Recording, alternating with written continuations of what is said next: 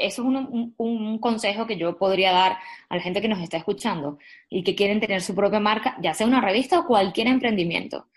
Probar. No pasa nada con equivocarse. equivocarse solo quiere decir que vas a aprender y a seguir creciendo. Nosotros empezamos a probar con la revista hasta que dimos con lo que nos funcionaba a nosotras. ¿Tienes un negocio o estás pensando en emprender? ¿Te gustaría conocer de cerca las historias de increíbles emprendedoras que han pasado por donde estás tú ahora? ¿Estás lista para aprender de la mano de las mejores expertas y llevar tu proyecto al siguiente nivel? Si es así, entonces estás en el lugar correcto. Estás escuchando el podcast de Yo Emprendedora, episodio 34. Hoy nos acompaña Patricia Rosa Godoy, periodista venezolana asentada en Madrid y cofundadora, junto con Mari Carmen Cervelli, de la revista digital Asuntos de Mujeres. Asuntos de Mujeres busca darle visibilidad a todo lo que está detrás del universo femenino. Temas reales de mujeres contados en primera persona y desde una perspectiva real, y cuyos pilares fundamentales son el feminismo, la salud mental, la maternidad y la violencia. La revista nació en agosto de 2016 y desde entonces no solo han conseguido hacer este proyecto viable y dedicarse exclusivamente al mismo, sino que cuentan con un gran número de colaboradoras y su comunidad en Instagram ronda los 65.000 seguidores. Sé que algunas de las que estáis escuchando este episodio tenéis pensado lanzar vuestra propia revista o ya tenéis una y os gustaría saber cómo daros a conocer y crecer, cómo conseguir suscriptores y cómo monetizarlo. Pues estos son algunos de los temas de los que vamos a hablar. Antes de empezar, me gustaría compartir la reseña que Sara Palero escribió en Evox sobre el episodio 20, en el que hablamos de cómo puedes posicionarte como referente en tu sector. Dice así: Enhorabuena por el podcast, me encantan los temas que tratas. En este caso, me he sentido muy identificada con lo que comentáis de la parálisis por el análisis y el síndrome del impostor. Me alegra escuchar que es posible superarlo. Muchas gracias a ti, Sara, por la reseña. De verdad, significa muchísimo para mí, para este podcast. Me encanta ver los comentarios de la gente que estáis detrás, que escucháis el podcast, porque esto puede ser algo un poco solitario, al fin y al cabo estoy hablando con un micrófono, y estos comentarios son la manera para mí de ver que hay gente detrás que está escuchando los episodios, que les gusta y que además les ayuda. Si tú también quieres apoyar el podcast, la mejor manera de hacerlo es dejando una reseña en iTunes o en iVoox. Venga, y ahora sí, empezamos. Hola Patricia, ¿qué tal? Bienvenida al podcast. Hola Laura, ¿cómo estás? Muchas gracias. Bueno, gracias a ti por estar aquí.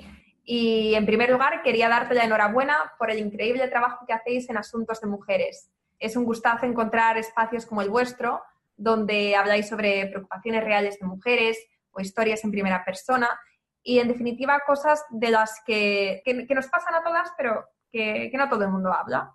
Esa siempre ha sido nuestra, nuestra intención, dar visibilidad a los temas que eh, lamentablemente en la sociedad son tabú por diferentes razones, eh, pero de los que se tienen que hablar, se tienen que desmitificar cosas, queremos eh, sacar a los temas de los que hay que hablar para poder resolver y bueno, más o menos esa es la base de Asuntos de Mujeres. Bueno, para las que no te conozcan todavía y no conozcan Asuntos de Mujer, Asuntos de Mujer, ¿no? ¿O Asuntos de Mujeres? De Mujeres. Ah, ¿Y yo he estado diciendo asuntos de mujer? No, creo que has dicho asuntos de mujer. Ah, vale, bien, bien. vale, pues cuéntanos en qué consiste y cuál es vuestra misión con la revista. Bueno, Asuntos de Mujeres, yo soy Patricia Rosa Godoy, soy eh, una de las directoras y cofundadoras de Asuntos de Mujeres. Somos una revista digital eh, que busca, como te comentaba, pues darle voz y visibilizar em, todo lo que tiene que ver con el maravilloso y complejo universo femenino eh, pero desde un punto de vista real. Eh, muchas veces se asocia, em, se asocia mujeres con moda o con tendencias, que pues sí, está muy bien, pero nuestro, nuestro abordaje es desde otra perspectiva. Nosotros queremos hablar de problemas de, que tenemos las mujeres, de situaciones que tenemos en la cabeza, em, y tenemos cuatro pilares fundamentales que son el eh, feminismo o la lucha por la equidad, la salud mental eh, la maternidad y la violencia. Entonces, esos son como nuestros cuatro eh, pilares fundamentales y sobre eso se construye la revista que tiene temas eh, diversos, unos más complejos que otros, abordados desde diferentes puntos de vista, escritos en primera persona. Vale. ¿Cuánto tiempo lleváis con la revista? La revista nació en agosto del año 2016, pero estamos trabajando en ella desde 2015. Vale. Y entonces, cuéntanos qué hacías antes de Asuntos de Mujeres y qué te motivó o qué os motivó para emprender esta nueva aventura. Bueno, yo soy periodista de formación, Mari Carmen también, eh, las dos somos venezolanas, aunque vivimos fuera de Venezuela, ella vive en Colombia y yo en España, que en Madrid, em, y somos periodistas de formación, las dos nos estamos dedicando al, periodismo y a la comunicación. Eh, yo llegué hace aproximadamente siete años a, aquí a Madrid y, bueno, he estado dedicándome a la comunicación en líneas generales, ¿no? Eh, ¿Qué nos motivó a escribir la revista? Mm, en el año 2015, mi socia eh, tuvo una depresión postparto muy importante y en ese momento, dentro de todo el malestar que tenía y toda la tristeza que tenía, una de las cosas que me decía es que ella estaba segura de que era la única mujer por la que estaba pasando por todo esto. Yo, por supuesto, le decía que no, que no era la única mujer por la que estaba pasando todo esto, y ella me decía que me retaba a que buscara en la red a otra mujer que estuviese hablando de lo que ella estaba sintiendo. Por supuesto, en la red me topé con numerosos artículos que hablaban de depresión postparto, pero desde la perspectiva técnica, qué es la depresión postparto, cuáles son los síntomas, pero realmente fue muy difícil encontrar a una mujer que dijera, yo estoy pasando por esto, yo me estoy sintiendo así o yo salí de la depresión postparto. Entonces, ese momento fue como un punto de inflexión. Yo le dije a Mari Carmen eh, que empezara a escribir ella sobre el tema, que abriera un, blog y hablara sobre el tema.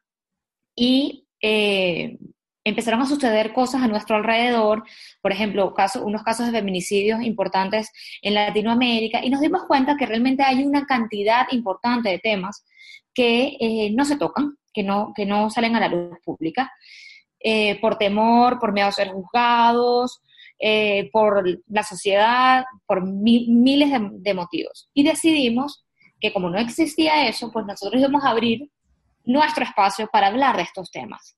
Eso es un poco como nace la, la, revista en el año 2015 y, y la primera intención era escribir abrir un blog sobre, sobre estos temas, hablar nosotras dos, pero luego, como eh, suele pasar con los proyectos, van evolucionando, tienen vida propia y eh, desembocó en, en lo que es hoy Asuntos de Mujeres. Vale, y entonces sois vosotras dos las que escribís esos artículos, ¿no? No necesariamente. Nosotras dos escribimos artículos, claro que sí, pero somos un medio em, colaborativo. ¿Qué quiere decir esto? Que tenemos eh, colaboradoras alrededor del mundo, ahora mismo son más de 60, que nos cuentan sus historias en primera persona. Entonces nosotros servimos de plataforma para que todas estas mujeres nos cuenten qué tienen en la cabeza, por qué situaciones están atravesando, qué sienten, y nosotros pues eh, servimos de plataforma para que ellas expresen su, perspectiva y su punto de vista del mundo. Entonces, sí escribimos los artículos, sí escribimos muchos artículos, Mari Carmen y yo, pero también tenemos colaboradoras que nos, que nos ayudan. Entonces estas chicas se ponen en contacto con vosotras, con sugerencias de temas de los que podrían hablar, o vosotros tenéis que contactar con ellas. No, bueno, al principio cuando nació la revista íbamos contactando con gente, pero ahora a medida eh, que, pasa, que ha pasado el tiempo y que bueno, que ya tenemos un nombre, que ya tenemos forma, eh, recibimos los artículos de, mujeres que nos escriben desde todas partes del mundo a través de nuestra de nuestro correo, nuestra página web, y ya nosotros nos vamos eh, poniéndonos en contacto con, con ellas y publicando. Por supuesto, tenemos, un, tenemos una metodología y tenemos una guía, un manual de estilo para que ellas escriban y haya un poco de uniformidad en, los artículos, pero eh, nos llegan a nosotros ya los artículos en este momento. Y bueno, entonces has comentado que empezasteis en, en 2015, es cuando nace la idea, lo lanzáis en agosto de 2016 y ahora que estamos en marzo de 2019, tenéis una comunidad de 63.700 seguidores en Instagram. ¿Cómo habéis crecido tan rápido en tan poco tiempo? Bueno, esta es una maravillosa pregunta eh, de la que eh, voy, a, contestar nuestra experiencia, ¿vale? Claro. Nuestra experiencia es que eh, si algo tenemos nosotros claros es que somos fieles a, nuestro, a nuestros objetivos y a nuestro espíritu. todo lo que nosotros publicamos en nuestras redes tiene que ver con la forma en que nosotros pensamos y nosotras nos sentimos. Y yo creo que eso ha generado empatía en otras mujeres. Nuestro crecimiento ha sido completamente orgánico.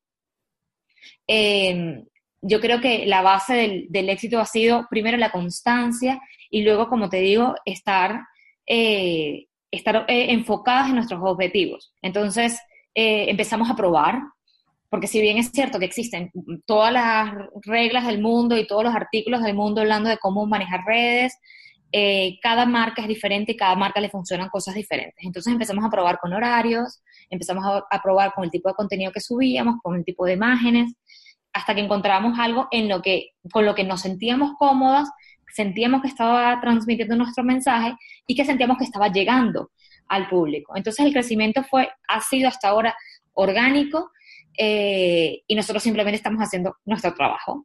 Vale, o sea que vosotras publicáis el contenido que sentís que os identifica como marca, con el que os sentís cómodas y bueno, ya habéis conseguido como esa fórmula mágica para vosotras que os funciona que no significa que a todo el mundo le vaya a funcionar, pero a vosotras eso que os funciona. Así es, y yo creo que eso es un, consejo que yo podría dar a la gente que nos está escuchando y que quieren tener su propia marca, ya sea una revista o cualquier emprendimiento. Probar. No pasa nada con equivocarse. equivocarse solo quiere decir que vas a aprender y a seguir creciendo. Nosotros empezamos a probar con la revista hasta que dimos con lo que nos funcionaba a nosotras. Entonces, mi recomendación es esa, que, prueben, que lo intenten, que se caigan, que se raspen las rodillas, se levanten y siguen andando, que estoy segura de que si son constantes van a seguir, eh, van a conseguir su espacio. Sí, es un muy buen consejo ese. Al final así es la vida, ¿no? Tienes que ir probando diferentes cosas, ver lo que funciona para ti, lo que no funciona. Y también, no sé si estarás de acuerdo conmigo, pero también es un, viaje de autoconocimiento muy interesante. Absolutamente, absolutamente. Eh, yo, y siempre lo digo, que eh, meterme en asuntos de meterme, meterme de lleno en asuntos de mujeres ha significado para mí eh, conocer cosas de mí que, que, antes no sabía que podía, por ejemplo, sacar a relucir una fuerza que no pensaba yo que tenía, porque para ser emprendedor hay que tener mucha constancia, pero sobre todo mucha fuerza, muchas ganas. Y a veces cuando las cosas no nos salen como pensamos que nos van a salir, esas ganas y esa fuerza merma, ¿no? Lo importante es siempre Mm, recalcular, es una palabra mágica, recalcular y seguir adelante. Y eso, mm, quieras o no, pues te hace cambiar como, como persona. Claro. ¿Y cuáles han sido los mayores canales o los canales más efectivos para dar a conocer asuntos de mujeres? Sin duda, Instagram es la, la cabeza de esto, pero nosotros estamos en todas, en todas las redes. Estamos en Instagram, en Facebook, también hemos ido eh, creando una comunidad importante y tenemos Twitter, que creo, haciendo eh, auto reflexión, creo que es la, red que menos hemos eh, explorado. Pero para nosotros Instagram ha sido eh, lo, más importante. Y también si, si consideramos las newsletters o los boletines como medio, también es un medio que te ayuda a convertir mucho eh, en lecturas, porque bueno, tienes al, al target, tienes a tu lector eh, allí y a un solo clic lo mandas a leer el artículo directamente que necesitas. Entonces, mm, creo que también los boletines nos han ayudado mucho. ¿Y cómo conseguís los emails? ¿Cómo conseguís aumentar esta lista de suscriptores de asuntos de mujeres? Bueno, tenemos, mm, hemos tenido varias maneras de, de recoger base de datos a través de concursos, Además, los concursos se dan una manera muy interesante y divertida de, eh, relacionarte con tu audiencia eh, a través de algunos regalos. Por ejemplo, nosotros ahora, si, eh, si os metéis en asuntosdemujeres.com, van a conseguir que estamos regalando un ebook. Y para, para conseguir el ebook, lo único que tienes que hacer es inscribirte en nuestra base de datos. Entonces son como varias estrategias poco a poco que hemos ido consiguiendo para ir aumentando y engordando esa, esa base de datos y bueno, eh, cada vez que se nos ocurre algo diferente para, para ello, mm, lo, lo, probamos, lo intentamos. ¿Qué es lo que peor que te puede pasar? Que no se inscriba nadie. Pues bueno, no pasa nada, seguimos. También hay que tener mucho cuidado con, con cómo se manejan los boletines porque mm, suelen parecer, si envías mucho, suelen parecer invasivos. Eh, los usuarios eh, ahora mismo tienen todas las herramientas para decir, ya no te quiero seguir, ya no quiero seguir recibiendo estos boletines, si no les gusta, si les parecen invasivos.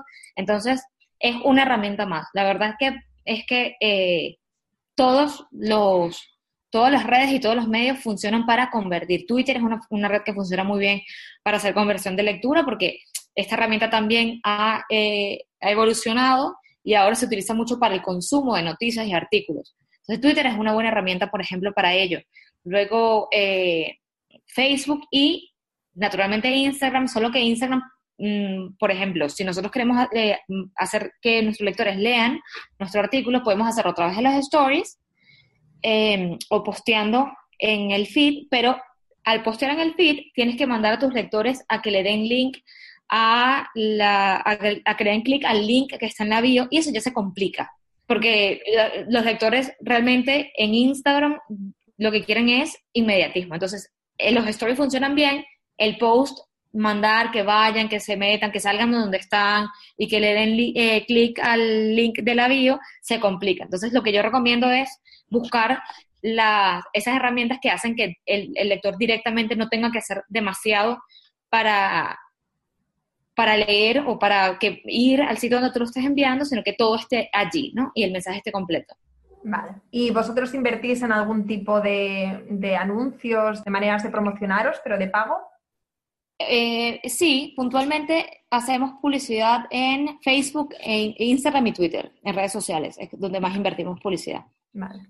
Y también me gustaría preguntarte cómo monetizáis la revista, porque sé que hay mucha gente que nos está escuchando ahora que tienen pensado también lanzar su propia revista y esta es una de las preguntas que, que les frenan porque realmente no saben cómo pueden sacarle provecho, cómo pueden sacarle rendimiento económico a, este negocio, a estos proyectos. Nosotros tenemos muchas vías que usamos para monetizar la revista. Eh, la publicidad ya, según nuestro criterio, banners y todo esto realmente no es algo que al anunciante le interese demasiado. Pero podemos tener eh, public reportajes, por ejemplo, eh, hacemos eventos, eh, hacemos eh, eh, publicidad en nuestras redes, que no, que no es necesariamente lo mismo que, que el public reportaje, son dos cosas independientes. Esas son como nuestras tres maneras básicas de, de monetizar. Lo de los eventos ha venido eh, posterior a la salida de la revista, pero es algo que funciona muy bien, no solo para levantar la marca, para hacer marca, sino para monetizar. Y en los eventos, ¿qué hacéis? ¿Qué temas tratáis? ¿Traéis gente de fuera? ¿Traéis invitados o sois vosotras las que sois las protagonistas del evento? Hacemos un poco de las dos cosas. Hemos tenido, hemos hecho, bueno, hacemos eventos, por ejemplo, de cómo escribir en redes o cómo, cómo escribir en, en, cómo tener un emprendimiento digital, y eso los damos nosotras. Pero también tenemos eventos de maternidad, tenemos eventos de coaching, tenemos eventos de sexualidad, de realmente todos los temas tienen que ver con eh, lo que nosotros tocamos en la revista y buscamos a los ponentes que consideramos que pueden dar una, un buen aporte a las personas que asistan al evento, ¿no? Pero sí, son temas que, de los que tocamos nosotros en la revista y, como te digo, no solo mm, hemos hecho y damos los cursos nosotras, sino también eh, terceros. Cabe destacar que también hacemos cursos online. Entonces, no solo son eventos presenciales, sino que también nos hemos, eh, nos hemos eh, eh, adentrado al mundo de la, de la educación online y hacemos cursos a través de la plataforma también. Vale, y ya por último, quería preguntarte cuáles han sido los retos que te has encontrado durante estos años con asuntos de mujeres y cómo los has superado. Bueno, retos todos. Todos los días tenemos un reto diferente todos los días eh, tenemos aprendizaje diferente. Yo creo que eh, lo más complicado, bueno, por supuesto, es crear productos que puedas monetizar, ¿no? Eh, que esa, esa parte no es tan fácil, pero que hasta que le consigues el punto lo puedes hacer. ¿Qué pasa además de, de esto? Que es muy fácil distraerse. distraerse de tus objetivos. Yo creo que una de las cosas que hay que tener siempre clara es cuáles son los objetivos que quiero alcanzar con mi emprendimiento, en este caso con la revista. ¿Cuáles son mis objetivos? ¿Cuáles son mis pilares? Y mantenerte muy fiel a eso. No quiere decir que los objetivos no puedan variar en el tiempo, claro que sí, pero eh, siempre volver a la base y replantearte qué es lo que quiero hacer, quién soy y a dónde quiero ir. Una vez que tienes todo eso claro y que constantemente te lo estás recordando, actúas en consecuencia y puedes conseguir eh, maneras de monetizar o maneras de conversar o maneras de replicar tu mensaje siendo fiel a ti mismo. Yo creo que uno de los grandes retos es siempre estar estarte recordando quién eres, a dónde vas y qué quieres alcanzar. Ese es un, reto muy interesante, muy importante para poder, que, poder, hacer que todo lo demás fluya eh, en, consecuencia y coherentemente. Vale, o sea, no perder de vista el objetivo en ningún momento. En tu caso, me imagino que al tener una socia, que también es tu amiga, ya el camino primero no es tan solitario y segundo, eh, bueno, pues tenéis ahí el apoyo mutuo, que eso está genial. Sí, exactamente. Funciona exactamente así. Cuando una está de bajón, la otra la impulsa.